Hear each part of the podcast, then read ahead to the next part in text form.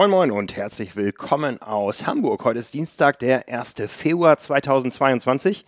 Meine Stimme kennt ihr. Ich bin Frank Wechsel, euer Publisher und mir gegenüber sitzt nicht Nils Fließhardt. Der hat nämlich heute Urlaub, aber an seinem allerersten Arbeitstag bei Spomedis. Hier sitzt Lars Wiechert.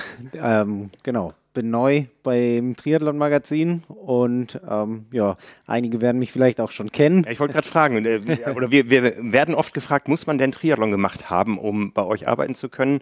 Man muss nicht, aber ein bisschen Erfahrung hilft, auch wenn es nur ein Rennen ist. Du hast tatsächlich nur einen Triathlon bisher gemacht. Genau, nur einen offiziellen Triathlon. Das war der Ironman in Hamburg letztes Jahr.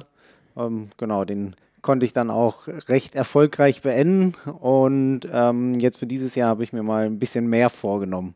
Wir haben schon so ein bisschen äh, gemutmaßt, wie oft wir uns gesehen haben unterwegs. Wahrscheinlich das eine oder andere Mal. Ich kannte dich damals noch nicht. Du mich wahrscheinlich auch nicht.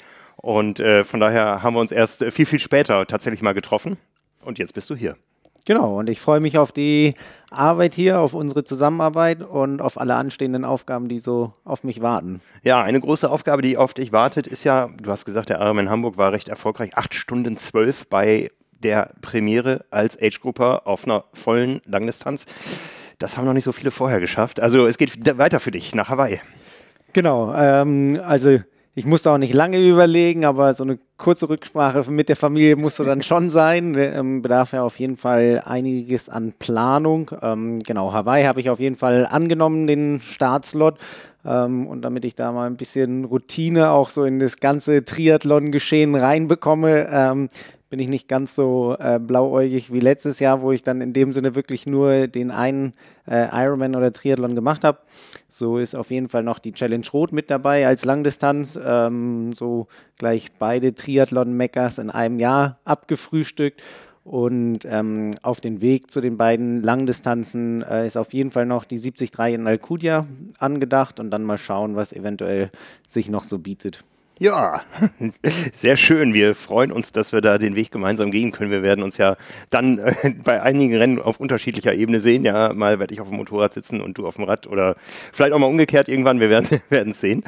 Ähm, ja, das schon mal als Learning für die Leute da draußen. Du hast es erwähnt, mit der Familie abklären. Ganz wichtiger Tipp an alle Papas und Mamas da draußen.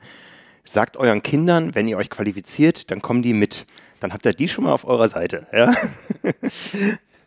Das, das, stimmt. Also wenn man da sagt, äh, es gibt einen Urlaub oder so, da werden sie immer hellhörig. Ja, ich wurde früher immer gefragt, äh, ja, wann bringst du deine Kinder mal mit? Ähm, und da habe ich mir äh, immer, waren ja meistens irgendwie Engländer, Amerikaner, die, die gefragt haben. Und da habe ich immer gesagt, not until they qualify for the race. ja, vielleicht wird das irgendwann der Fall sein, dass ich dann mit muss. ja, ähm, wir reden gleich noch so ein bisschen über, über deinen Background und äh, vor allen Dingen auch über Hawaii und über Utah, über die Ironman-Weltmeisterschaften. Da gab es ein paar Neuigkeiten in die letzten Tage. Da wollen wir gleich tiefer einsteigen. Aber vorher haben wir für euch unseren heutigen Präsenter. Diese Episode von Carbon und Laktat wird euch präsentiert von Erics. Jetzt werden einige sagen, oh, Überraschung, mal was Neues. Erics hat nämlich die neue Laufradkombination für Scheibenbremsen und Felgenbremsen mit dem Namen Superlight MIG 7878 auf den Markt gebracht. Das ist ein aerodynamischer und leichter Carbon-Laufradsatz für Triathleten, entwickelt, produziert und montiert in Deutschland. Das gibt es also auch. Ja, richtig tolle Teile, die aus diesem Lande kommen. Äh, wie schon gesagt, das Ganze war bisher natürlich eine Domäne von äh, Felgenbremsenaufbauten. Jetzt gibt es einen neuen Disklaufsatz unter diesem Namen. Der besticht nach Herstellerangaben vor allen Dingen durch Agilität in technischen Abschnitten und am Berg und das durch das geringe Gewicht. Das Gesamtgewicht der Laufräder beträgt in der Disk-Version nämlich nur 1690 Gramm, ist dabei aber ausgelegt auf ein Systemgewicht von 105 Kilogramm. Also können wir beide zusammen drauf fahren. Ne, ja. nicht ganz. Wer weiß, ob sie Tandem zugelassen sind. ja. ja, Gewichtsklassen im Triathlon in deiner ehemaligen Sportart, da gab es das. Reden wir gleich nochmal drüber. Ja, ähm, zum Einsatz kommen da ganz viele ausgewählte Bauteile und man achtet bei Erics auf eine sehr hohe Produktionsqualität. Wie das sich heutzutage gehört, sind die Laufräder natürlich tubeless ready und dabei mit einer ähm, auf eine Reifenbreite von bis zu 30 Millimetern ausgelegt. Ja? Also ein Thema, wo Triathleten stundenlang drüber diskutieren kann, welche Breite und welcher Druck. Also zum Einsatz kommen hier die Narben Newman Fade Straight Pull und die Speichen von DT Swiss, die Aerolite Speichen, 24 vorne, 24 hinten. Bei der Disk-Version, bei der Felgenbrems-Version sind es 20 und 24. Der Disk-Laufradsatz kostet 1449 Euro. Die Felgenbremsen sind ein kleines bisschen leichter, kommen auf 1652 Gramm und kosten 1229 Euro. Und für alle Hörerinnen und Hörer von Carbon und Lactat gibt es eine besondere Aktion. Und zwar könnt ihr auf die genannten Preise jetzt bis zum Monatsende euch einen Rabatt von 15% sichern. Und zwar, wenn ihr äh, bestellt und bei der Bestellung den Code Preorder-MIG78 eingibt. Das Ganze stellen wir natürlich noch in die Show Notes unter Eric, Entschuldigung, erics.de. Der Code Preorder-MIG78. Da gibt es 15% Nachlass auf den Kauf der neuen Superlight MIG 7878 und zwar bis zum Ende dieses Monats. Ja, für alle, denen eben die Kinnlade runtergefallen ist äh, wegen deines Einstiegs. Äh, wir haben gerade kurz über das Thema Gewicht gesprochen. Das spielt in deiner bisherigen Sportart eine Rolle. Du bist ja nicht neu im Ausdauersport. Du hast äh, andere harte Sportarten betrieben. Genau, also ich komme ganz ursprünglich aus dem Leistungssport Rudern, war da jahrelang äh, unterwegs, auch erfolgreich unterwegs in der Nationalmannschaft. Und da gab es quasi oder gibt es immer noch zwei unterschiedliche Gewichtsklassen, eben Gleichgewicht und Schwergewicht. Das heißt, ich durfte maximal das Einzelgewicht von 72,5 Kilo ins Boot bringen. Äh, dadurch, dass ich immer Mannschaftsboot gefahren bin, hätte ich jemanden ähm, ja, haben müssen, der mich auf jeden Fall ausgleicht, weil okay. eben das Mannschaftsdurchschnittsgewicht für die Mannschaftsboote bei 70 Kilo lag. Und quasi zweieinhalb Kilo durften pro Person maximal ausgeglichen werden. Das heißt, dein Wettkampfgewicht heute im Triathlon? Äh, in, in Hamburg war ich so um die 78,5. Also ein bisschen mehr auf den Rippen ist auf jeden Fall da. Äh, aber genau, jetzt nichts Dickes. Äh, ich musste für die, für die 70 Kilo, muss man schon sagen, musste ich da auch wirklich immer ziemlich drauf achten und hatte, sag ich mal, die 70 Kilo auch wirklich nur zum Wiegetermin, der eben zwei Stunden bis eine Stunde vor der jeweiligen Startzeit ist. Ähm, danach gab es auf jeden Fall erstmal wieder ein Fueling mit äh, Kohlenhydraten. Ähm, genau, so dass man da ähm, ja, gut gefüllt ins Rennen gegangen ist oder halbwegs gut gefüllt, so das, was eben in diesem Zeitraum noch aufgenommen werden konnte. Aber beim Ironman Hamburg kam nicht so zwei Tage vorher der Impuls, ich muss jetzt noch ein bisschen abkochen. nee, das auf gar keinen Fall. Also da, ähm, gerade vor der langen Distanz hatte ich doch schon äh, Respekt und sag ich mal, wenn man da dann am Morgen noch irgendwie schwitzen geht oder so, ist das bestimmt nicht so träglich für die äh, acht bis neun Stunden, die man da unterwegs ist. Ja, die Ruderstrecke sind in der Regel zwei Kilometer. Da soll sich jetzt was ändern, hast du neulich schon erzählt. Ähm, aber zwei Kilometer, wie lange ist man da unterwegs im Mannschaftsboot? Ja, also ich war immer im Vierer unterwegs, das ist so im Schnitt um die sieben Minuten, 55 bis sieben Minuten. Genau, im Einer ist es dann so grob eine äh, Minute mehr. Ähm, hängt halt auch immer von den Bedingungen ab. Also da gibt es noch mehr Schwankungen äh, auf so eine kleine Strecke. Aber so im Schnitt, sage ich mal, sechs bis sechs Minuten 30, so das, was man unterwegs ist, wenn man, äh, sag ich mal, im Vierer oder Zweier unterwegs ist. So. Also auf Triathlon-Sprache umgemünzt EB-Intervalle. das ist das Gefühl, wie sich im Boot anfühlt. Ja, wobei ich glaube, so eine EB-Intervall ist fast noch angenehmer als so ein 2000-Meter-Rennen. Das glaube ich gerne. Ich äh, kenne da Bilder auch von den Ergometer-Tests, die ihr da machen musstet und so. Also das ist, glaube ich, richtig, richtig hardcore, weil viel, viel mehr Muskelmasse in Bewegung ist als jetzt beim Radfahren oder beim Laufen, ja. Ja, genau. Also ja, von der Muskelmasse sind ja so 86 bis 88 Prozent in Bewegung. Ähm, so wird auf jeden Fall gesagt. Dadurch ist der Puls auf jeden Fall auch schon mal immer höher, einfach dadurch, dass ein höherer Muskeleinsatz ist als beim Fahrradfahren zum Beispiel. Ähm, und was dann so bei so Leistungstests auf 2000 Meter abgeht, äh, in, in so einer Halle, wo dann irgendwie zehn Leute zusammen gleichzeitig getestet werden und die Trainer da nebenher stehen, äh, das darf man eigentlich niemandem Normalen erzählen.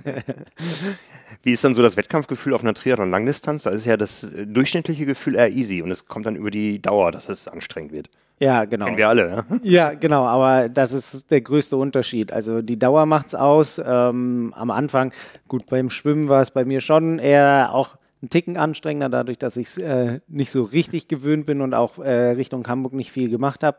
Aber so gerade beim Radfahren, wo ich mich recht heimisch fühle, ähm, wirkt es halt schon eher locker und da macht es dann wirklich die Distanz und dann, ähm, ja, vieles spielt sich dann wirklich im Kopf ab auf der Strecke, hatte ich so den Eindruck. Ja, ich war als, als Jugendlicher, ich war auf einer ähm, klassischen Ruderschule, aber war Schwimmer.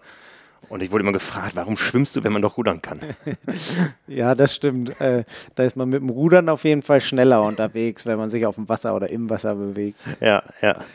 Ja, Ironman Hamburg, die Quali geholt für Kona. Das war ja schon eins der ersten Rennen da, wo es im Age-Group-Bereich äh, nach Kona ging. Und wenn sich die Leute draußen jetzt freuen, es gibt ein Spomedes-Duell, Simon gegen Lars auf Hawaii. Ganz so ist es nicht, denn die Startseiten sind raus. Ihr seid in unterschiedlichen Altersklassen. Und da gucken wir mal rein. Ja, also Ironman hat letzte Woche verkündet, dass nachdem die Ironman-Weltmeisterschaft in Utah an einem Tag stattfindet, wie bekannt der Ironman Hawaii im Oktober an zwei Tagen stattfindet. Man wusste immer so, ja, wahrscheinlich Frauen am Donnerstag, Männer am Samstag, aber wie sich die Age-Grupper verteilen, das war bisher noch offen. Jetzt ist es raus. Wie hast du davon erfahren als Teilnehmer? Äh, als Teilnehmer hat man sogar eine E-Mail bekommen. Ähm, da konnte ich dann auch direkt mal reinschauen und habe mich auch so etwas über die Startzeiten gewundert, gerade, äh, sag ich mal, mit der Altersklasse, wo Simon jetzt unterwegs ist, mit 25 bis 29, die ja an, an letzter Stelle am Donnerstag starten darf. Ähm, und aus meiner Sicht ist das ja schon, sag ich mal, mit der 35 bis 39 und 30 bis 34 somit die stärkste Altersklasse, die unterwegs ist ähm, ja, dann macht es einem schon ein bisschen Kopfzerbrechen, warum die dann als letztes da durchs gesamte Age-Grouper-Feld von Donnerstag durchfliegen sollen. Ja, also wer das noch nicht genau gesehen hat, die Renntage gehen beide los mit den Profirennen. Am Donnerstag die Frauen, am Samstag die Männer. Dann äh, kommen am Donnerstag noch die Paraathleten. Das sind nur recht wenige auf Hawaii. Früher waren es mal nur fünf. Ich weiß nicht, ob es inzwischen ein paar mehr mehr sind, gibt ja auch immer spektakuläre Bilder, sind großartige Athleten am Start da. Wir freuen uns alle auf Chris Nikic äh, mit seiner ersten Hawaii-Langdistanz dann. Der musste ja lange drauf warten, nach seinem tollen Einstand damals in Florida. Ja, und dann kommen alle Frauenaltersklassen. Und dann tatsächlich noch ein paar Männeraltersklassen am Donnerstag, und zwar die M60, die M50 und dann ganz zum Schluss die M25 ja, was soll man dazu sagen? Die, die Ambition, die dahinter steckt, ist wahrscheinlich, äh, wir wollen eher die Schnelleren am Ende starten lassen. Die sind vor, vor den anderen im Ziel, äh, rein rechnerisch. Das heißt, wenn wir um Mitternacht wieder Schluss machen, dann haben die eher die Chance, ähm, ins Ziel zu kommen. Und auch die Älteren, die vorher starten, haben noch eine Chance, ins Ziel zu kommen. Aber das Risiko ist natürlich da, dass die ganzen Schnellen durchs Feld flügen, schon beim Schwimmen. Es sind fünf Minuten Unterschied von der M25 auf die M50.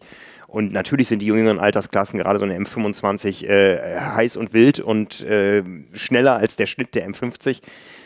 Zumal davor die M60, die M65 Plus auch gestartet ist und die werden natürlich da durchflügen und werden auch ähm, auf dem Rad natürlich von hinten noch ankommen teilweise.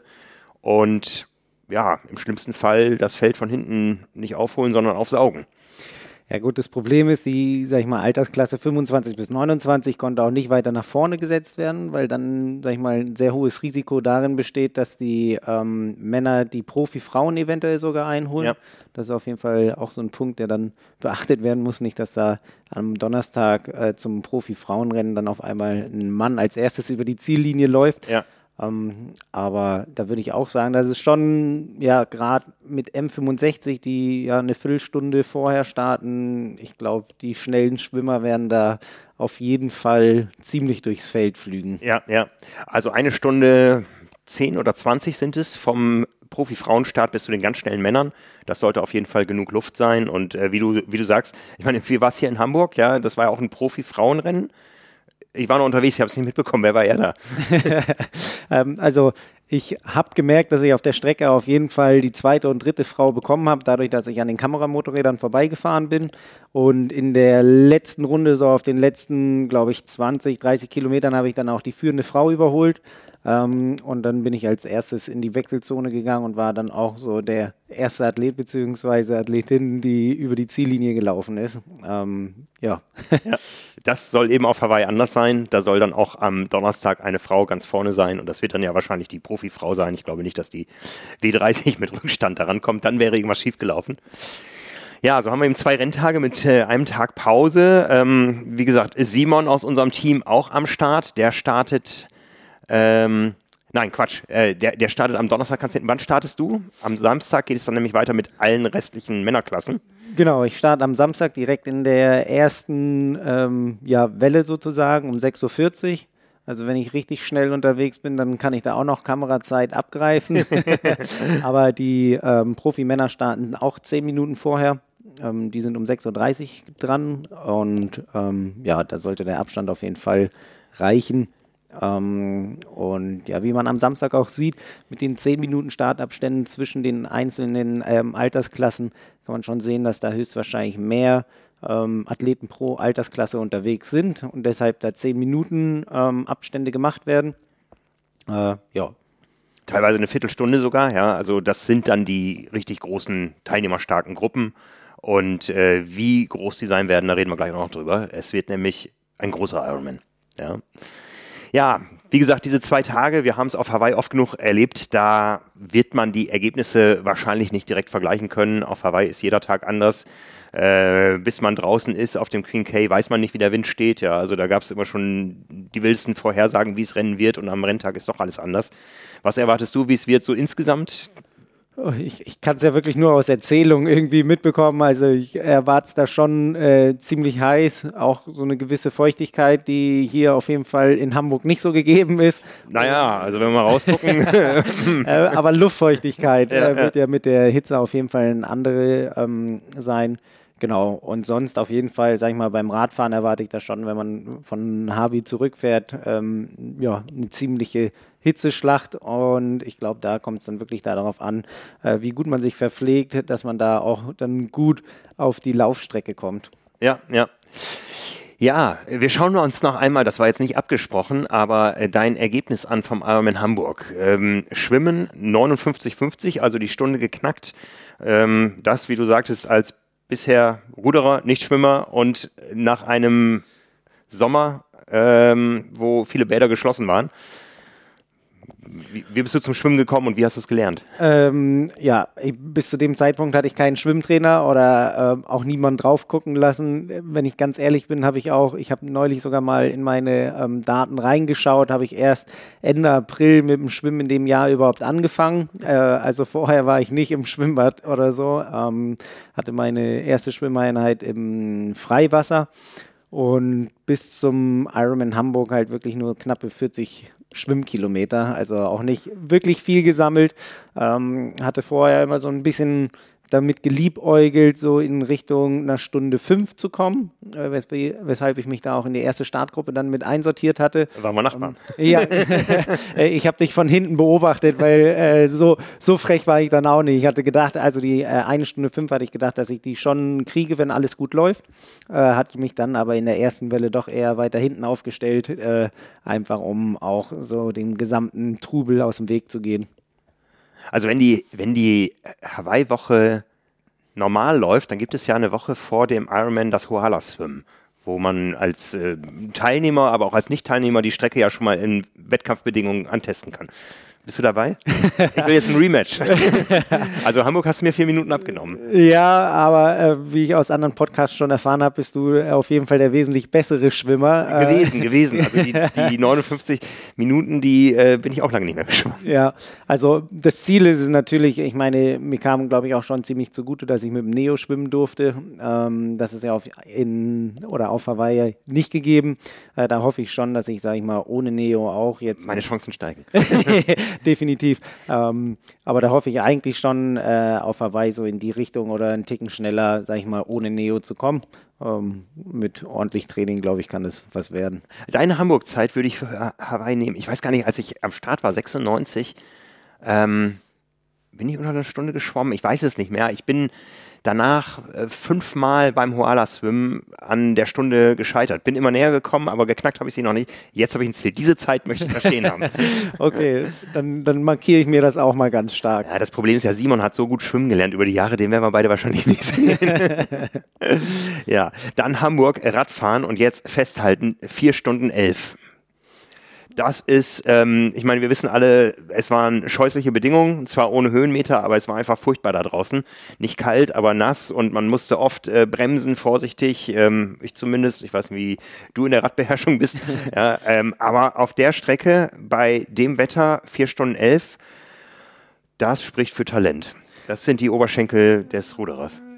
Genau, also Beinkraft ist eh, was ich ganz gut mitbringe, auch schon beim Rudern. Ich habe sehr viel aus dem Bein und Oberkörper geholt. Arme war ich immer nicht ganz der Starke. Ähm, ist Radfahren eine Trainingsdisziplin gewesen bei euch? Mm, also ich habe mit Radfahren auch, sage ich mal, trainingsmäßig erst relativ spät angefangen. Also es ist so in, in bestimmten Kreisen später auf jeden Fall relativ umfangreich dazugekommen, wobei ich, sage ich mal, mit ins Training integriert habe, aber dann in dem Sinne eher so in der Off-Season, wenn ich Urlaub hatte oder so, dass ich dann äh, mal auch ordentlich Rad gefahren bin. Genau. Ja, sonst mit den 4 Stunden 11, also wie du sagst, ich bin da sehr zufrieden gewesen, habe da auch nicht wirklich äh, drauf geachtet, äh, wie ich da unterwegs bin, aber gerade die Strecke, sag ich mal, aus Hamburg raus bis zum Deich wieder rein, das hat schon, sag ich mal, ziemlich Nerven und Körner gekostet. Ähm, schön war es nicht. Genau, schön war es nicht, auch äh, landschaftlich nicht so. Ähm, und dann, als wir am Deich waren, konnten wir natürlich ganz gut drücken. Ne? Das war schon, was mir da ziemlich entgegenkam an ja, man außer der Wende hatte man wirklich 30 Kilometer am Stück, wo man Aeropositionen äh, nie hochschauen musste. Man hatte immer den Randstreifen oder Mittelstreifen, wusste, da ist nichts und das war schon, also in dem Bereich war es dann eine Drückerstrecke. Genau, genau. Da war es eine Drückerstrecke. Für mich war es dann eher am Mittelstreifen entlang, um alle zu überholen. ähm, und da ging es auch gut. Also man hat, fand ich persönlich gemerkt, so zweite, dritte Runde war schon nochmal mehr Wind als in der ersten, oh ja, hatte ich oh ja. den Eindruck.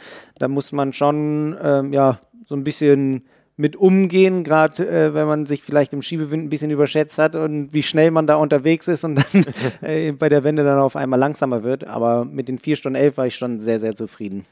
Und mit dem Marathon sicher auch 2 Stunden 54. Ja.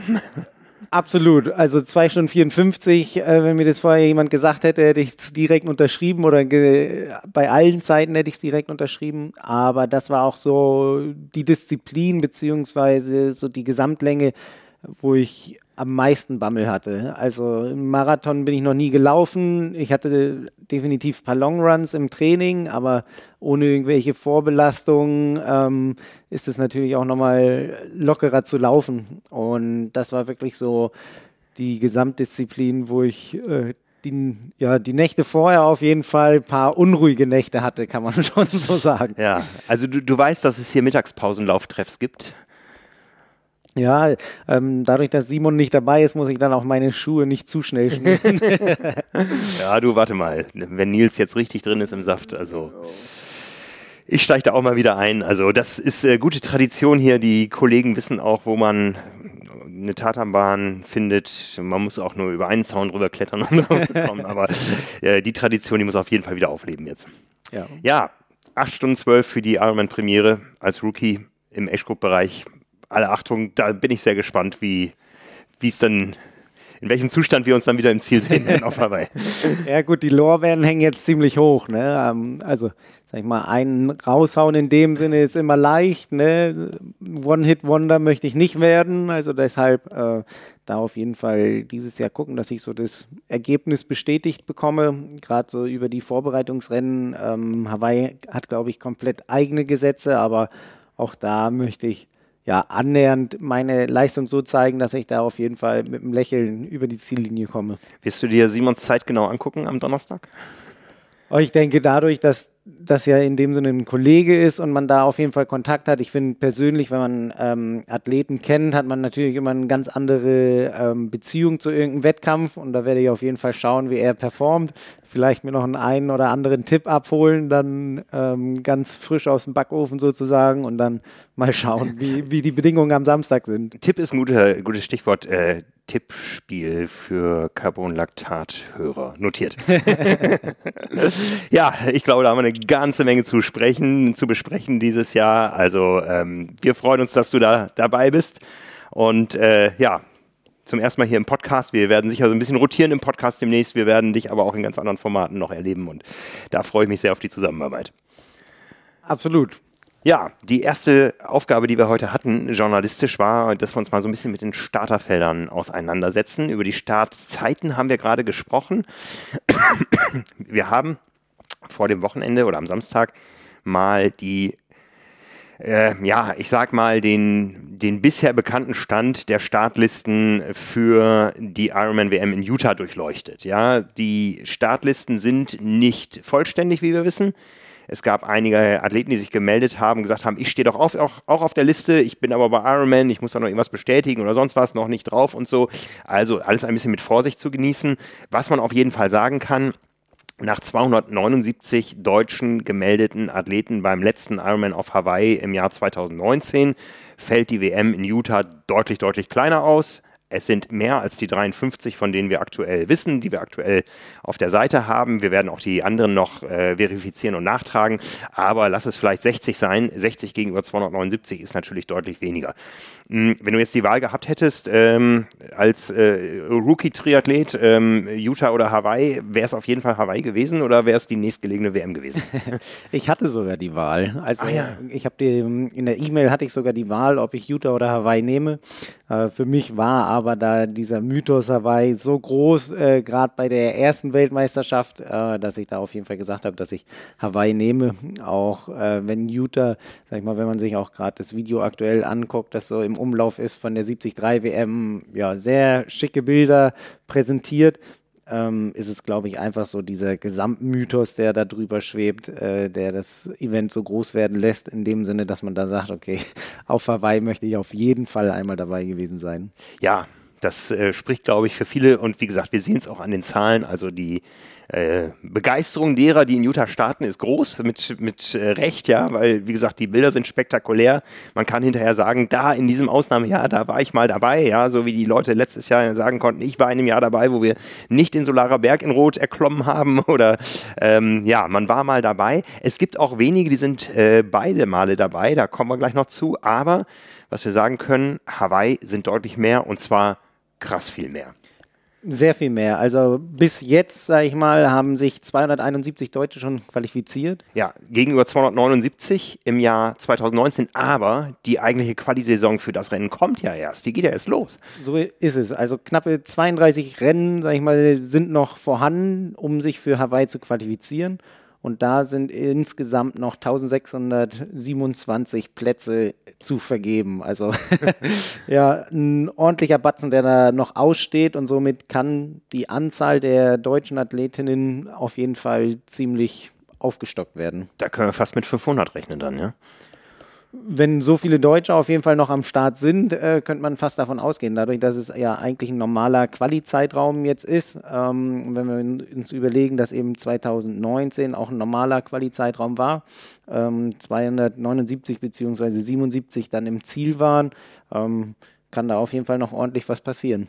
Ja, also das wird groß. Nicht ohne Grund geht man ja auf zwei Tage. Also wir können fast von zwei normal großen, ausgewachsenen Armen Hawaii verteilt über zwei Tage ausgehen, ja. So wie es aussieht, sogar fast noch mehr als äh, 2019. Also wenn man das mal so zusammenrechnet für die Athletinnen, die sich aktuell schon qualifiziert haben und mit den ausstehenden Plätzen wären wir dann irgendwie bei 4850 StarterInnen. Also Boah. das ist schon äh, auf zwei Tage gesehen dann sogar noch mehr als 2019 bei der Weltmeisterschaft. Also da ist auf jeden Fall ordentlich Betrieb auf der Insel. Da, da wird was los sein. Ich meine, es ist eh voll da, immer schon. Oh, wir müssen langsam buchen. ja, ah, ja, ist für mich so ein bisschen schwer zu greifen jetzt. Ist das, ist das jetzt, bleibt das ähm, beim Einmaligen oder äh, riecht man da schon die Lunte und sagt, oh, da können wir in Zukunft auch noch weiter Geld verdienen. Wie reagiert die Bevölkerung? Also das sehen wir momentan immer, wenn irgendwo eine Meldung aufpoppt in den lokalen Medien, äh, was den Ironman Hawaii betrifft, ähm, sind die Meinungen in der Bevölkerung doch sehr gespalten. Ja, aber 5000 Athleten sind nun mal doppelt so viele wie sonst und bringen doppelt so viel Geld. So ist es. Also ich glaube, äh, es ist ja fast äh, mit einem Drittel des Umsatzes für manche Geschäfte, was sie da innerhalb des WM-Zeitraums machen. Also ich glaube, die sind auf jeden Fall nicht dagegen, dass da irgendwie was gestrichen wird. Ähm, das ist auf jeden Fall eine ziemlich interessante Sache. Aber man muss dann auch, glaube ich, sehen, wie es aussieht für die nächsten Jahre, ob man dann eventuell auch Männer und Frauen im Tonus, sage ich mal, wechselt von Donnerstag auf Samstag. Das wäre zum Beispiel auch noch eine Sache, die man ja ansprechen kann, beziehungsweise überlegt, ob die Frauen, Profifrauen da am Donnerstag viel weniger Aufmerksamkeit bekommen, dadurch, dass es für uns ja dann mitten in der Woche ist. Ja, das waren so ein paar Resonanzen, ja, wie gemein das doch gegenüber den Frauen ist, die weniger Aufmerksamkeit bekommen. Hm, ja, schwer zu sagen. Ne? Ich meine, ähm, der, die Ironman-Weltmeisterin, wenn man jetzt mal in alten Dimensionen rechnet, so mit Papier und so, äh, die Ironman-Weltmeisterin wird am Freitag noch nicht in der Zeitung stehen. Die wird am Samstag drinstehen dann, wenn, äh, wenn die Männer starten. Ja, vielleicht ist das dann ähm, sogar eine bessere Aufmerksamkeit, was große Massenmedien im Print betrifft. Vielleicht auch mal wieder US-Printmedien, die ja doch wenig gemacht haben über die Jahre. Da ist ja halt immer nur Fußball, Baseball, ähm, also Fußball in Form von Football. Ein bisschen Soccer vielleicht, aber äh, Triathlon hat da ja so nicht stattgefunden und ja, was natürlich die Übertragung betrifft, äh, stehen viele hierzulande vor der Aufgabe, sich zwei Nächte freizuschaufeln und live dabei zu sein. Das stimmt. Ähm, da muss man auf jeden Fall mal schauen. Also ich glaube, es kann ein Vorteil sein, weil wirklich ein kompletter Fokus auf die jeweiligen Athletinnen oder Athleten ist, ähm, so dass da nicht eventuell nur das Männerrennen übertragen wird und die Frauen dann irgendwie ähm, ja ein bisschen zu kurz kommen. Aber man muss natürlich schauen, wie, sag ich mal, die Gesamtaufnahmezeit äh, oder ähm, ja, Zeit ist, die quasi geschaut wird. Äh, wie du eben sagst, am Donnerstag, sag ich mal, Vormittag oder Nachmittag ist auf jeden Fall nicht unbedingt die Zeit, wo man dann die ganze Zeit am ähm, Stream hängen kann. Mhm. also da ist, glaube ich, so der Samstag auf jeden Fall schon eine bessere Zeit. Ja, also ich glaube, es fällt auch so ein bisschen unter das Thema Experiment. Ja, wie gesagt, die ganze Infrastruktur, die ganzen Abläufe, ähm, das ist ja alles irgendwo, äh, es sind einfach doppelt so viele Leute wie sonst und doppelt so viele gemeldete Athleten, gerade vielleicht auch jetzt mit welchen, die die Chance haben, dahin zu kommen, die sie sonst vielleicht nicht gehabt hätten. Ähm, ja, once in a lifetime, ja, ganze Familie muss mit, kommt mit, mit gutem Recht und dann ist es natürlich da richtig voll. Also lange Schlangen am Lava-Java. Weiter auf die Liste neben dem Tippspiel Mietwagen stellen, ja, weil die, die sind eh knapp da. Ja, was, was ist uns noch aufgefallen, äh, wenn wir so durch die, durch die Startlisten durchgucken? Also, wie gesagt, ich war ganz baff, dass jetzt schon so viele draufstehen. Andererseits ist es auch klar, es hat quasi ein normaler Quali-Rhythmus stattgefunden, wenn auch gestreckt über mehrere Jahre. Dass das Feld jetzt schon mal voll ist im Vergleich zu früher, ist klar. Und ja, vielleicht ist es ja auch die Chance für den einen oder anderen in diesem Jahr nachzulegen, weil vielleicht auch schon Startplätze für Frankfurt und Hamburg länger gebucht waren. Dann kam Hawaii jetzt obendrauf und der Bedarf, sich jetzt in Frankfurt und Hamburg nochmal zu qualifizieren, ist gar nicht da, weil Slot schon sicher. Vielleicht ist das eine Chance für die zweite Reihe. Ich sollte doch wieder anfangen zu trainieren.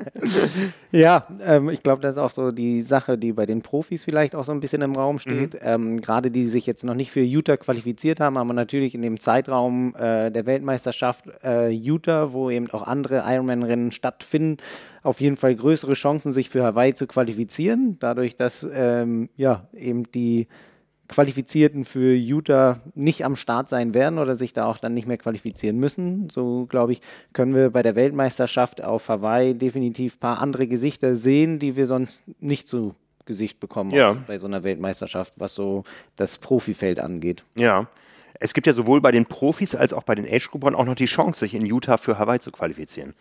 So ist es. Also für die ähm, Age Grouper liegt, glaube ich, äh, 75 Quali-Plätze ähm, ja, bereit. Äh, so kann man äh, Doppelweltmeister auch im Age Group-Bereich werden. Und mit 75 Plätzen, ähm, gerade wenn man schaut, dass sag ich mal, aus deutscher Sicht auf jeden Fall nicht so viele am Start sind. Und ich glaube, insgesamt Age Group-mäßig ist es auch noch nicht ganz so voll wie äh, für die Weltmeisterschaft Hawaii. Ähm, Denke ich schon, dass das einige auf jeden Fall ähm, ja, in Anspruch nehmen. Ja, das heißt also, da sind einige dabei, die haben sich gegen Hawaii und für Utah entschieden, nicht äh, um sich gegen Hawaii zu entscheiden, sondern einfach um zu pokern. das, das, kann sein. Ich, ich hatte es auch erst überlegt, aber das, nee, das ähm, war dann doch ein bisschen zu viel. Hast du denn sonst irgendwie einen Eindruck, so deine, deine Age Group ähm, schon, mal, schon mal geschaut, wie geht die so in, in Zeiten bei anderen Rennen aus oder ist das für dich erstmal zweitrangig? Oh, das, also insgesamt ist es zweitrangig. Also hier in Hamburg habe ich es natürlich durch ein paar Athleten mitbekommen, äh, die auch bei anderen Rennen, zum Beispiel in Frankfurt am Start waren. Da weiß ich natürlich, wie die ähm, ja, mit der Qualizeit da drüber gegangen sind, gerade mit Fritz Ferner, der auch ähm, im letzten Heft ähm, ja, einen kleinen Artikel hat. Das sind natürlich Zeiten, die ich da sehe, ähm, aber insgesamt, sag ich mal, ist der Fokus auch erstmal auf mich gerichtet, weil so frisch wie ich dann doch immer noch da in dem Gesamtzirkus drin bin, ist es, glaube ich, auch irgendwie verkehrt da zu schauen. Ähm, dann waren die Bedingungen anders. Ich meine, 15 Grad zu 30 Grad, das ist auch nochmal ein Riesenunterschied. Ähm, da kann man, glaube ich, die Zeiten dann nicht ganz so vergleichen. Deshalb ähm, muss man da, glaube ich, einfach mal schauen, wie es auf Hawaii dann aussieht im Rennen. Und dann sind, glaube ich, die vorgeschriebenen Ergebnisse auch eher Schall und Rauch. Genau, abgerechnet wird zum Schluss, das wissen wir aus jeder Saison. Welche Rolle spielt für dich da im Saisonaufbau Rot? Ich meine, Rot wird jetzt ja wahrscheinlich zwischen zwei Weltmeisterschaften auch nicht ein riesengroßes Profifeld an den Start zielen. Ähm, ist das für dich ein Testrennen für Hawaii? Ist es ein Rennen, wo du sagst, auch nochmal so Age Group äh, Overall wäre schön? Oder, oder schielst du vielleicht auch so in die Profiränge da rein und sagst, oh, mal gucken, wer so startet? Alles ein bisschen auf jeden Fall. Also es ist ähm, ein Schritt Richtung Hawaii, nochmal wirklich über die Langdistanz äh, alles mitzunehmen, was man da lernen kann. Gerade auch Rot mit den doch häufig sehr heißen Bedingungen ist, glaube ich, auch so eine Sache, wo ich nochmal gucken muss, wie ich damit umgehen kann. Ich weiß nur aus dem Rudern, dass es auf jeden Fall ganz gut funktioniert, aber ähm, so wie wir eben gesagt haben, sechs Minuten zu achteinhalb Stunden oder acht Stunden ist dann doch ein Unterschied, wenn es eventuell wieder 30 oder 35 Grad sind.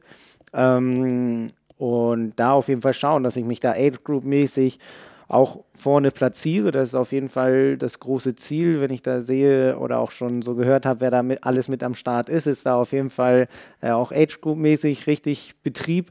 Und dann wäre es natürlich schön, oder sag ich mal, ist es in Rot auf jeden Fall schön, dass man da auch mal so einen Vergleich dazu hat, wie man da ja zu den Profis liegt. Einmal auf alle drei, sag ich mal, äh, Disziplinen geschaut oder dann auch overall. Das ist dann natürlich so eine Sache, ähm, wo ich, sag ich mal, mit der Zeit jetzt hier aus Hamburg auf jeden Fall ein kleines Auge drauf werfe.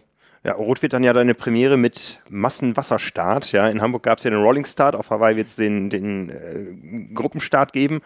Das ist neu, ja. Und ansonsten Rot im Vergleich zu Hawaii hat äh, ähnlich viel Höhenmeter und elendig lange Geraden beim Laufen. die gab es in Hamburg nicht so. Nee, die gab es in Hamburg nicht so, genau. Ähm, ja, wobei das mit den langen Geraden beim Laufen ist, glaube ich, jetzt nicht so schlimm, dass es dann wieder nur eine Kopfsache, die sich abspielt. Ich meine, in Hamburg hier konnte man es sehr gut, fand ich, runterbrechen mit den vier Runden. In Rot ist es ja eine lange Strecke, aber gerade dadurch, dass man so läuft wie ein Stern, habe ich mir schon sagen lassen, kann man da auch, sage ich mal, die einzelnen Ausläufer oder Arme ganz gut äh, runterbrechen. Das ist schon ähm, ja, ziemlich von Vorteil, finde ich persönlich. Und ähm, ja, mal schauen, wie es mit dem Massenstart beim Schwimmen aussieht. Das kam mir hier in Hamburg natürlich auch entgegen, dass ich da nur mit einem anderen in dem Sinne gleichzeitig ins Wasser gesprungen bin und man sehr, sag ich mal, äh, auseinandergezogen auf der Strecke war. Kam mir natürlich entgegen, ähm, so dass ich da sag ich mal, meine eigene Stärke vielleicht ausspielen konnte, die ich beim Schwimmen habe, dass ich da noch nicht so dieses ja, Wasserschattenschwimmen drin habe, wie es dann auf Rot oder in Rot aussieht. Mal schauen, bis dahin muss ich auf jeden Fall lernen, gut hinter anderen Leuten schwimmen zu können. Ja, zwei Langdistanzen ist zumindest eine solide Planung ähm, und vor allen Dingen zwei ganz besondere Langdistanzen in einem Jahr. Wir haben insgesamt vier deutsche Starter, die beide Ironman-Weltmeisterschaften dieses Jahr bisher gemeldet haben. Wie gesagt, da kommen ja vielleicht noch welche dazu, die jetzt irgendwie ein frühes Rennen irgendwo machen oder sich eben in Utah für Hawaii qualifizieren. Das ist äh, eine Dame, Katharina Gröls, ähm, ja, durchaus äh, mit Hawaii-Erfahrung. Die hat das wahrscheinlich genutzt und hat gesagt, ey, jetzt kann ich endlich mal eine Ironman-WM woanders machen. Ähm, die hatten wir auch schon mal interviewt vor Ort. Und dann sind es äh, drei Männer, alle aus der gleichen Altersklasse, alle aus der M50. Und zwar Joachim Gemmel, Olaf Kasten und Ulrich Haupt. Als Ulrich Haupt einen seiner beiden Slots geholt hat, war ich sogar dabei. Das war in Südafrika. Da war mit äh, Teil in unserer kleinen Reisegruppe ein äh, deutscher Arzt, der in der Schweiz arbeitet und sich tierisch gefreut hat, dass er dieses Jahr zweimal Ironman-Weltmeister theoretisch werden kann oder zumindest zweimal das Weltmeisterschaftserlebnis äh, haben kann. Ja, Luxusproblem.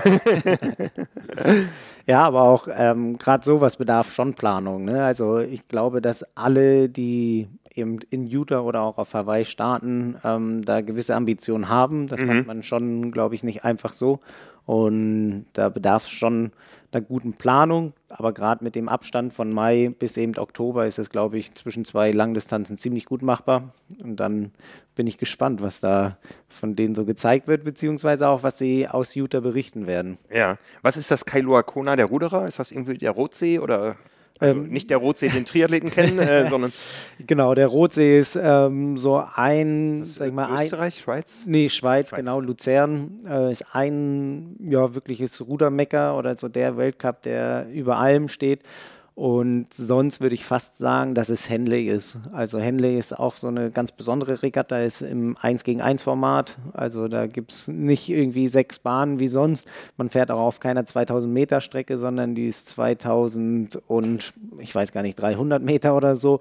Und da ist das wirklich ein Volksfest. Also so eine Stimmung so nah an der Strecke, ähm, das ist für die Briten da schon richtig traditionell. Äh, gibt auch unterschiedliche Leistungsklassen und so. Das würde ich sagen, Henley ist schon so das Mecker sozusagen. Ist äh, Rudern eine britische Sportart nach wie vor durch die, durch die Schulen und Universitäten? Ähm, ja, Schulen und Universitäten bei denen gar nicht so groß, glaube ich. Also so Universitätsrudern ist halt eher in Amerika ziemlich groß, deshalb kommen die auch eher immer so ein bisschen später da mit rein. Gerade im Frauenrudern ist es bei denen so, dass sie da ziemlich stark sind in Amerika, dadurch, dass äh, Rudern da der Ausgleich für den American Football von den Männern ist. Da muss ja immer ein ziemliches Gleichgewicht äh, bestehen. Wenn ein großer Batzen Geld in eine Sportart geht, dann muss bei den ja, Frauen ja. das woanders hingehen. Da ist es dann häufig das Rudern. Ähm, aber Großbritannien ist schon eine ziemlich große Rudernation immer noch. Also mhm. gerade wenn man sich auch jetzt die Olympischen Spiele angeguckt hat, die sind auch immer mit vorne dabei. Ähm, auch im Achter oder in den traditionellen Booten sind sie auf jeden Fall immer mit äh, einzuplanen, wenn es um die Medaillen geht. Ja, im Triathlon ja auch. Ähm, da äh, gerade bei Frauen wird das ja sehr spannend. Du bist ja nicht der einzige Olympiaruderer, der den es nach Hawaii zieht, ja? Also ja, ähm, sag ich mal, Cameron Worth ist ja auf jeden Fall, glaube ich, so das bekannteste Beispiel. Ähm, mal schauen, was, was der so bringt. Ich habe ihn jetzt gerade auf Social Media wieder mit Ineos Radfahren sehen. Ähm, mal gucken, wie seine Saisonplanung da aussieht. Seid ihr euch begegnet als Ruderer? Nee, der hat vor mir schon aufgehört. Also er war ja auch schon äh, sehr jung bei den Olympischen Spielen. Er war 2004 in Athen bei den Olympischen Spielen. Ich habe 2008 fast den Schritt hingeschafft, äh, war aber noch in dem Sinne im U23-Bereich. Und dann hatte man äh, gesagt, dadurch, dass ich eher die Ersatzmannstelle gehabt hätte, dass man äh, ja jemand Erfahrenes für die Ersatzmannposition vorzieht. Und dadurch war ich dann erst 2012 bzw. 16 dabei. Und da war Cameron Worth ja schon äh, Radprofi beziehungsweise Triathlon-Profi. Ich muss gerade überlegen, ich glaube, Rudern habe ich als wirklich als Wettkampf verfolgt tatsächlich nur einmal bei Olympia. Das war äh, 2000 in Sydney. Da hatte ich mir mal Tickets organisiert. Da war ich ja nur für den Triathlon akkreditiert.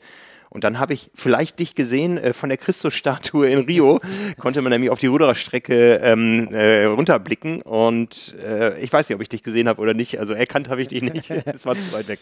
Das, das, stimmt, aber von der Christusstatue da runter zur Strecke hatte man schon einen sehr guten Ausblick. Also, ja. ähm, sag ich mal, streckenmäßig, wie sie in Rio gelegen war, war schon beeindruckend. Äh, einfach auch so von der Szenerie, wenn man am Start lag und da äh, Richtung Christusstatue gucken kann. Auf der anderen Seite dann so den Zuckerhut in dem Sinne, dass da wirklich beide so dicht beisammen lagen.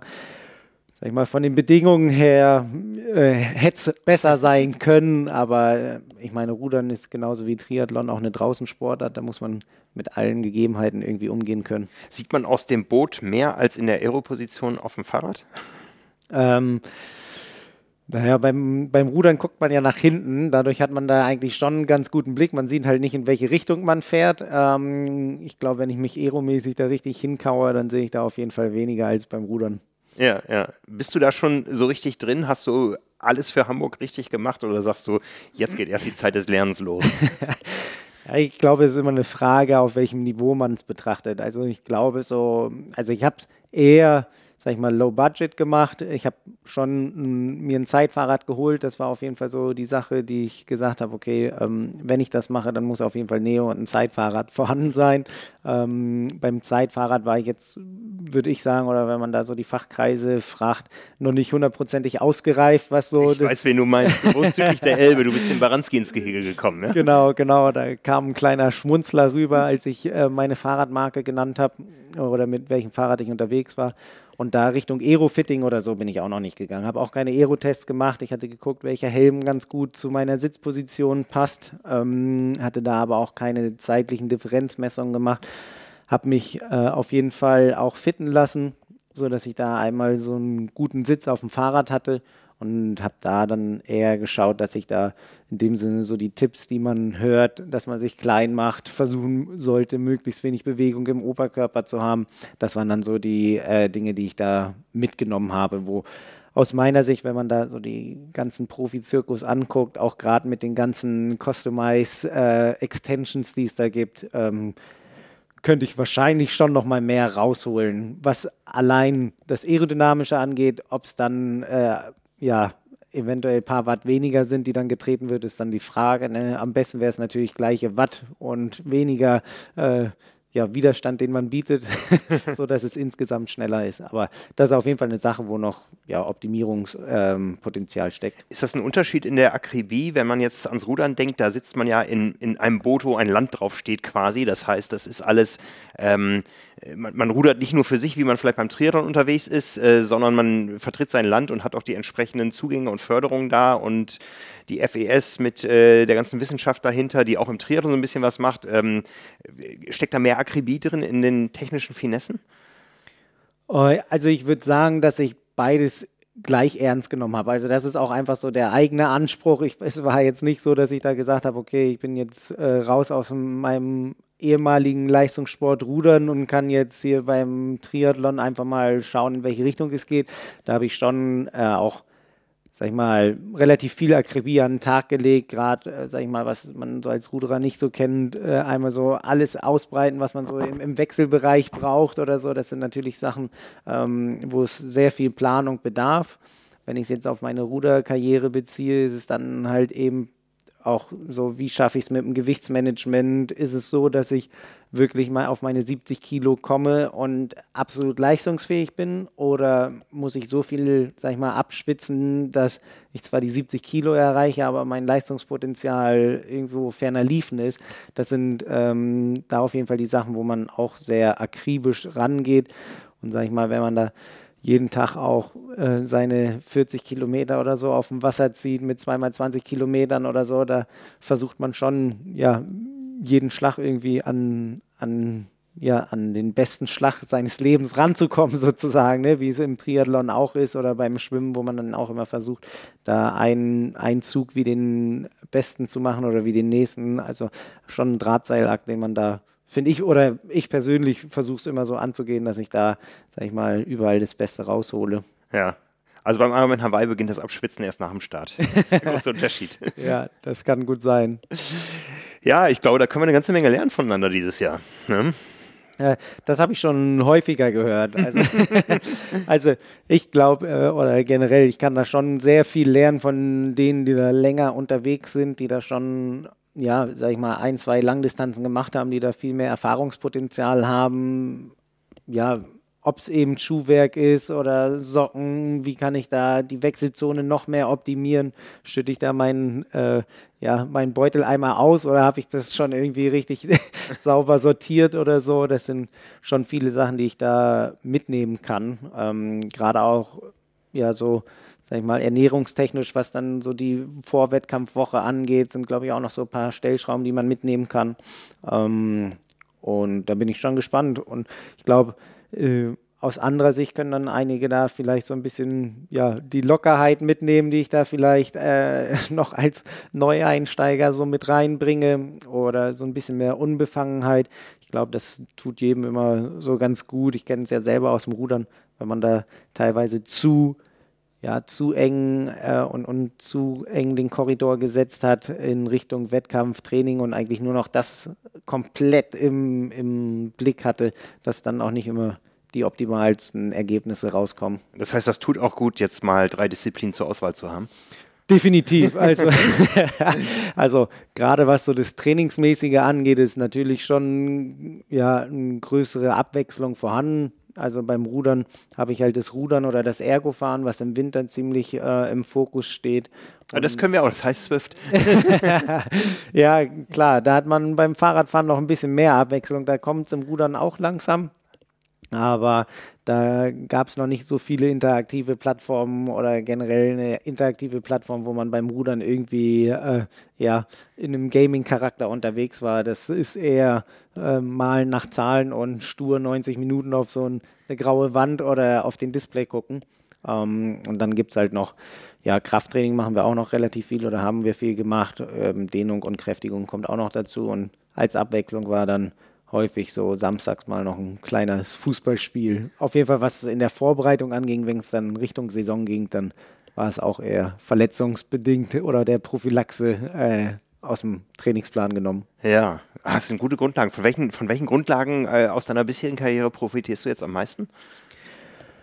Ah, schon. Die äh, Pumpe ist, glaube ich, bei Ruderern so groß wie bei keiner anderen Sport. Genau, also so mein, meine Pumpe in dem Sinne, das Kraftwerk für den gesamten Körper ist schon äh, ziemlich ausgebaut. Ich glaube, das war auch so der Punkt, weshalb ich jetzt nicht so extrem viele Umfänge machen musste. Also ich war schon immer noch auf einem guten Niveau, würde ich sagen, mit meinen zwölfeinhalb Stunden, die ich da im Schnitt trainiert habe. Aber ich muss da jetzt ähm, nicht alles komplett ausreizen, dadurch, dass ich einfach auf eine ziemlich gute Grundlage zurückgreifen kann. Und das ist, glaube ich, schon ziemlich mein Mehrwert und generell so mein, meine physiologische Ausrichtung ist schon eher so, dass ich da eine sehr gute Schwelle habe und nicht unbedingt so der Typ bin, der ähm, Laktazid hoch aussteuern kann. Und das mhm. kommt mir im Triathlon natürlich auch ziemlich entgegen. Ja, Ah, ah, ich freue mich drauf. Also ich, ich freue mich auf jeden neuen Arbeitstag jetzt. Also ja, es gab ja schon einen Artikel bei uns, äh, den hat Markus geschrieben, glaube ich, so über die Zusammenhänge von Rudern und äh, Triathlon. Den haben wir abgedruckt in der Zeitschrift. Ich glaube, den stellen wir jetzt nochmal online. Ich glaube, der ist jetzt gerade in dem Zusammenhang für viele nochmal noch mal spannend. Äh, absolut. Also gerade ähm, nach dem Ironman war es ja so ein bisschen mehr im Fokus. Da ist Markus dann auf mich zu äh, oder auf mich zugekommen. Und gerade jetzt auch mit Jason Osborne, der im Radsportjahr oder letztes Jahr im Swift bei der Swift-Weltmeisterschaft gewonnen hat, waren wir natürlich da zwei Sportler, die aus dem Rudern kamen und da so ein bisschen für Aufmerksamkeit in der jeweiligen Szene gesorgt haben. Und ähm, ich weiß auf jeden Fall von Jason, dass er es dieses Jahr auch wieder äh, bei der Swift-Weltmeisterschaft versuchen wird. Die ist ja jetzt im Februar. Also mal schauen, dass wir oder ich hoffe, dass wir beide da auch wieder dieses Jahr für Furore sorgen können. Ja, crazy. Also Triathleten sagt man ja manchmal nach, die können alles so ein bisschen, aber nicht so richtig. Äh, umgekehrt müsste man fast sagen, die Ruderer, die können auch alles andere. Ja?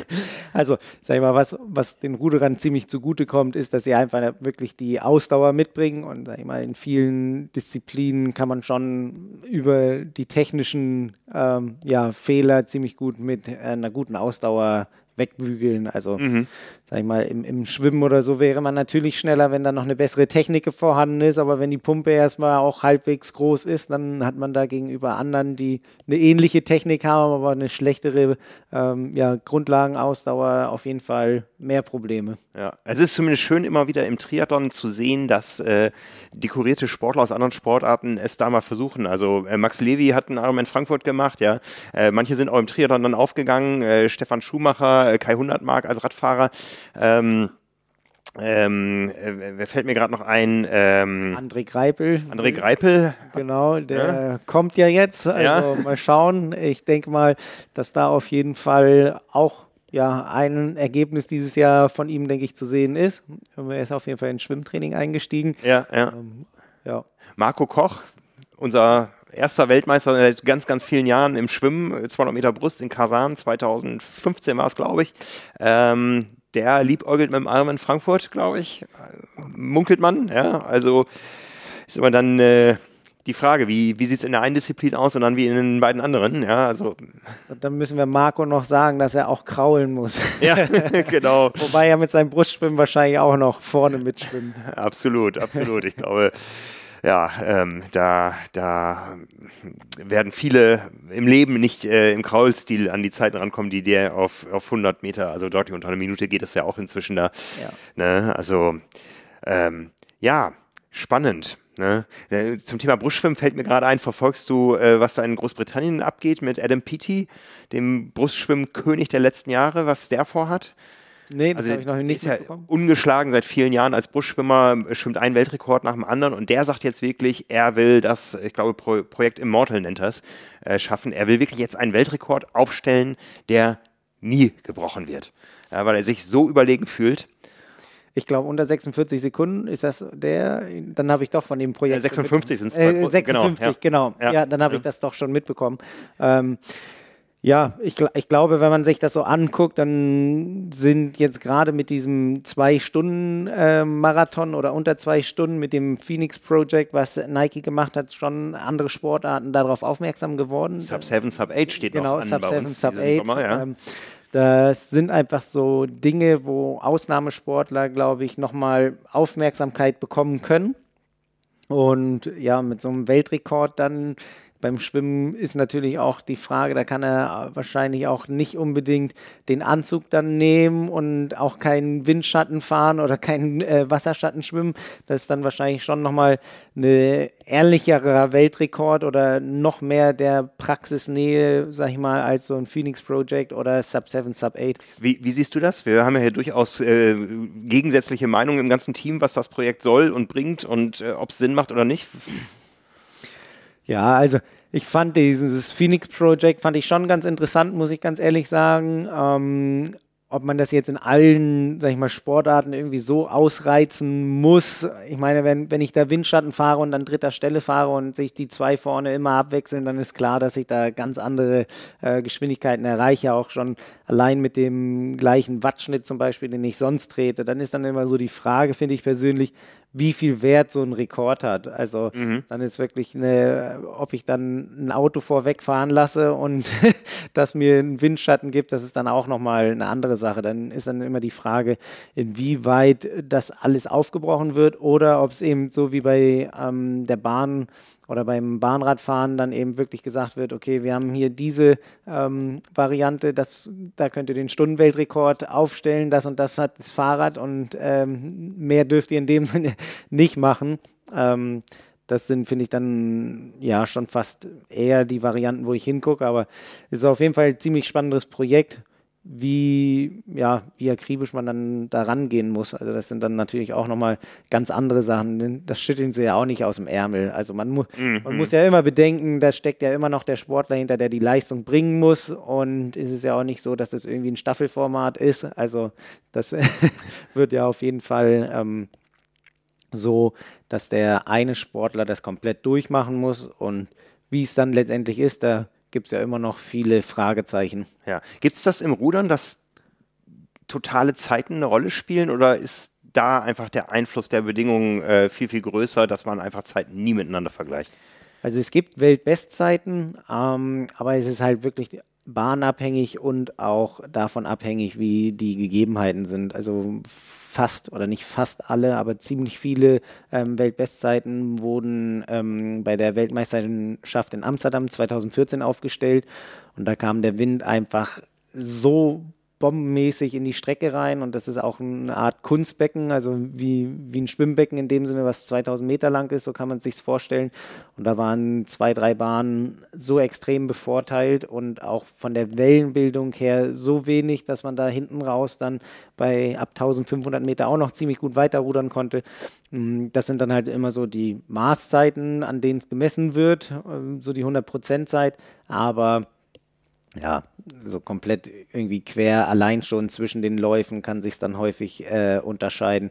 Aber auf dem Ergometer ist es doch genormt. Äh, auf dem Ergometer ist es genormt, genau. Die Welt, äh, ja, das sind auch Weltrekorde in dem Sinne, die da ähm, ja, feststehen bzw. ausgeschrieben sind, auch über unterschiedliche Distanzen. Also zwei Kilometer ist schon so die Königsdisziplin. Ähm, und da ist, sag ich mal, in ähm, weltweit so unter 45 haben es auch bis jetzt, glaube ich, nur sechs Leute geschafft oder so.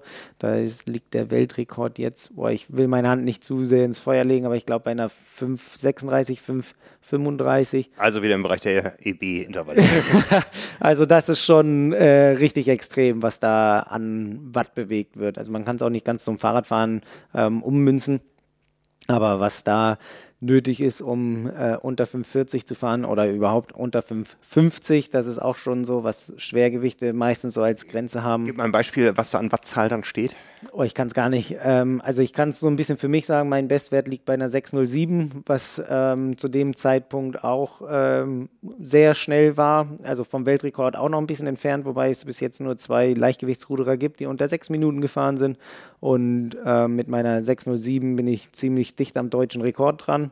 Ähm, und das müssten sein 412 Watt oder so waren das, glaube ich, oder sogar noch ein bisschen mehr. Aber die 412 auf dem Ruderergometer fühlen sich anders an als die 412 auf dem Fahrradergometer. Wenn du die 412 äh, fährst, dann fallen auch die acht Stunden. genau, also das ist ähm, da auf jeden Fall so der Unterschied. Ja. Ja, jetzt stehen hier 8 Stunden 12,43 auf äh, der exakten, ungekürzten Langdistanzstrecke. Jetzt hast du Rot vor dir, du hast Hawaii vor dir. Rot gilt als schnelle Strecke, also die 8 Stunden 12 fallen die und wenn ja, wie oft? ähm, also wenn sie dieses Jahr zweimal fallen, werden das ein Träumchen, weil, weil äh, für Hawaii habe ich mir schon sagen lassen, liegt der Age Group Weltrekord oder die Weltbestzeit, die auf Hawaii aufgestellt wurde, glaube ich, bei einer 8,25 oder bei einer 8,20. Also wenn ich da drunter bleibe, kann man auf jeden Fall sagen, dass ich da ganz gut unterwegs bin. Ähm, ja, sag ich mal, ein Traum oder jeder Sportler hat ja so ein bisschen seine Zeiten im Kopf oder es gibt ja so ganz bestimmte Schallmauern. Als ich angefangen habe, habe ich gesagt, okay, ich möchte auf jeden Fall unter neun Stunden sein. Äh, habe so damit gerechnet, dass ich bei einer 8,50 ankomme, wenn alles gut läuft, eine 8,45. Und damit hätte ich ja schon die eine Schallmauer auf jeden Fall durchbrochen. Sag ich mal, unter den ähm, glatten Zahlen zu stehen, ist ja immer was. Das wären jetzt 12 Minuten 43, die ich da noch knacken muss. Ähm, mal schauen. Da ist auf jeden Fall ein Ziel, so eine 7 vorne stehen zu haben, wäre auf jeden Fall ja, so das i-Tüpfelchen auf allem, aber ob das jetzt dieses Jahr funktioniert oder nicht, ist äh, aus meiner Sicht auch jetzt noch nicht so gravierend, aber eben wenn man die 8 Stunden 12 nimmt, dann würde ich da schon gerne so in, die, in den Bereich immer nochmal reinkommen. Also ich glaube, so 830, 820 ist so das, wo, womit man sich immer messen muss. Aktuell, wenn ich da jetzt sage, ich möchte unter neun Stunden kommen, dann lachen, glaube ich, einfach viele. Dann ist es, glaube ich, schon so die 820. Ähm, in dem Bereich kann man, glaube ich, schon rechnen. Wo siehst du da dein größtes Potenzial? Also im Fahrradfahren definitiv. Nein, ähm, sag ich mal, das größte Potenzial ist, glaube ich, schon beim Schwimmen. Ähm, wenn ich da kontinu kontinuierlich dranbleibe, kann ich mir schon vorstellen, dass ich da nochmal so, ja, drei, vier Minuten hoffe ich eigentlich schon, da irgendwie rausholen zu können im Wettkampf. Das wäre großartig. Und im Laufen, wenn ich da mit weniger Respekt rangehe und nicht so in dem Sinne einen Sicherheitslauf mache, sondern in dem Sinne ähm, ja so einen kleinen Harakiri oder so ein Maurice Clavel hinten raushaue, dass man da wirklich ziemlich kontrolliert, aber aggressiv ist ähm, kann ich mir schon vorstellen, so unter 2,50 laufen zu können. Und dann ist man ja schon ganz nah an dem dran, sag ich mal, was dann die acht Stunden angeht.